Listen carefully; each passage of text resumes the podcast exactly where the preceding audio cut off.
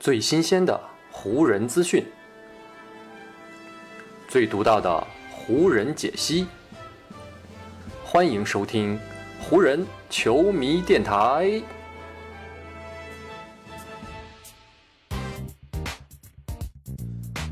北京时间九月二十三日，欢迎各位收听全新一期的湖人总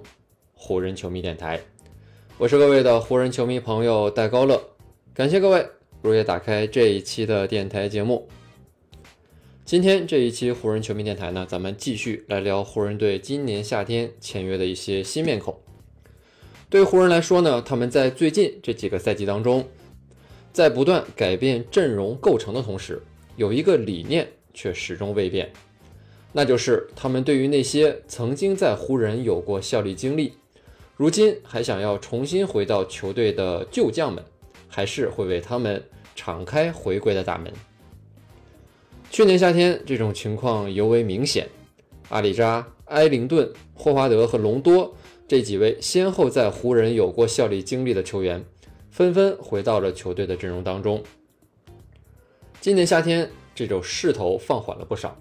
但还是有一位旧面孔通过最近的一笔签约。重新回到了洛杉矶，他呢就是在欧锦赛上有着非常不错表现的德国后卫丹尼斯·施罗德。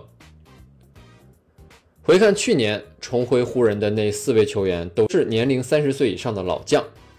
尽管他们与湖人再续前缘，但年龄的增长让这几位老将呢没法再像年轻时那样在球场上给湖人队建功立业了。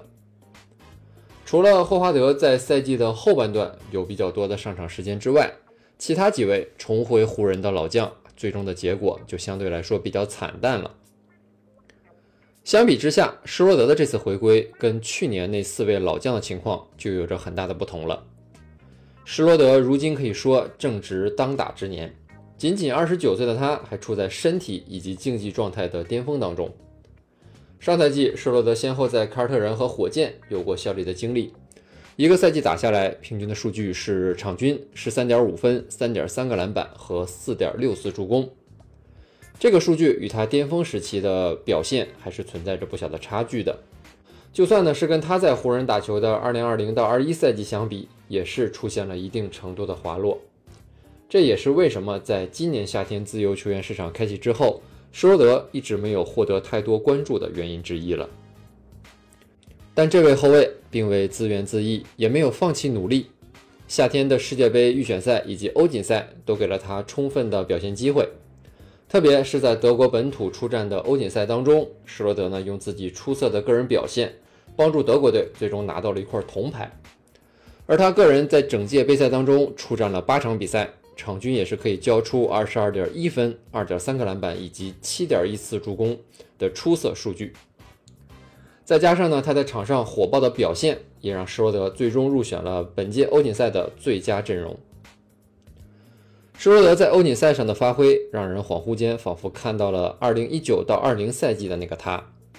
那一年，施罗德在雷霆效力，赛季场均呢是交出了。十八点九分、三点六个篮板和四点零次助攻的数据，在那一年最佳第六人的评选当中，施罗德呢最终是位居第二名。也是欧锦赛上的出色发挥，让施罗德呢再度叩开了 NBA 的大门。老东家湖人是朝他抛出了橄榄枝。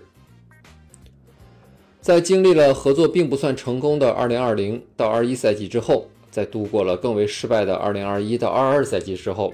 施罗德如今再度与詹姆斯以及戴维斯成为了队友。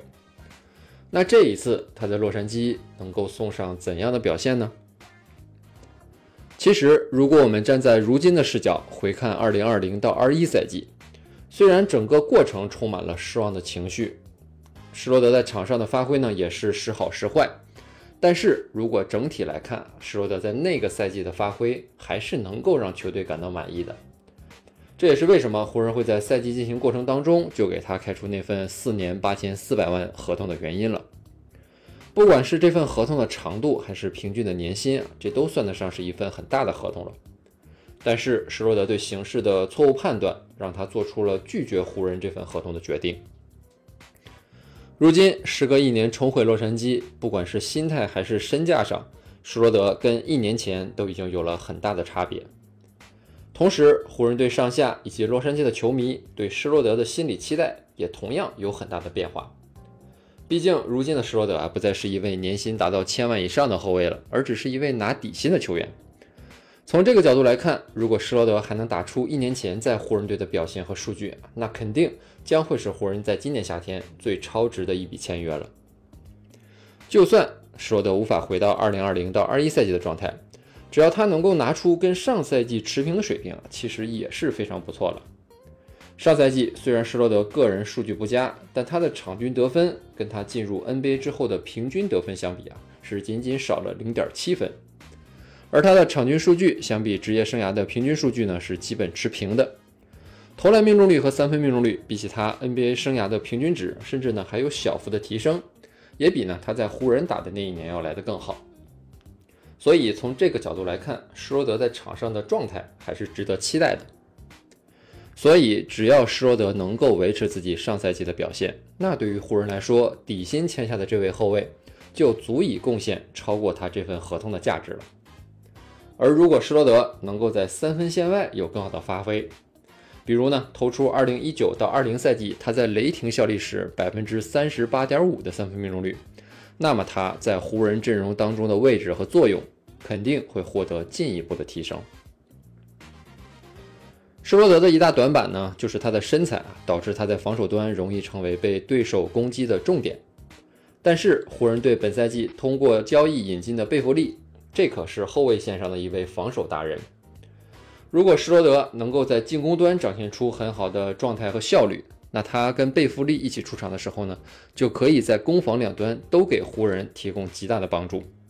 而这样的能力，正是湖人在交易得到威少之后啊最为欠缺的。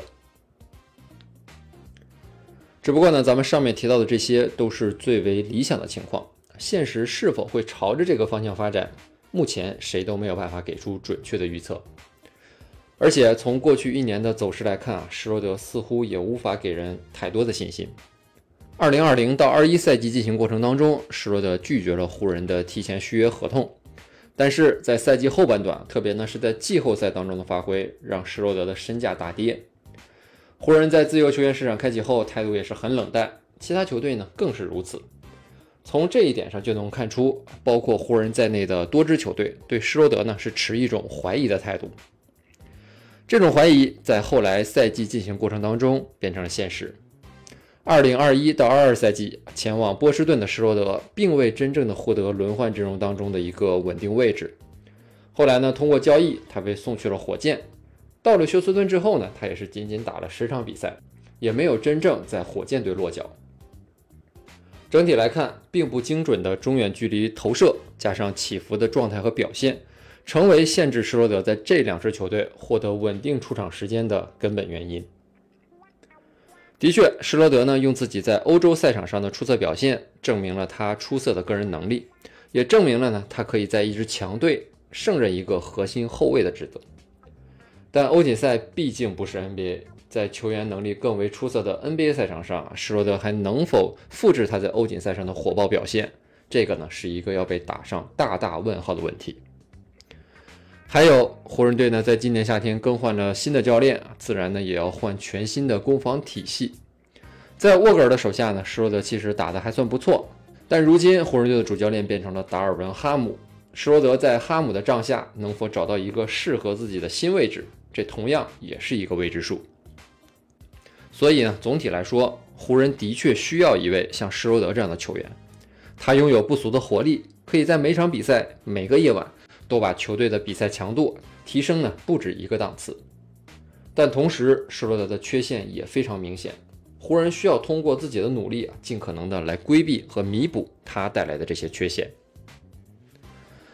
相比上一段在湖人效力的时光，重回洛杉矶的施罗德呢，应该可以更好的放平心态，摆正自己的位置。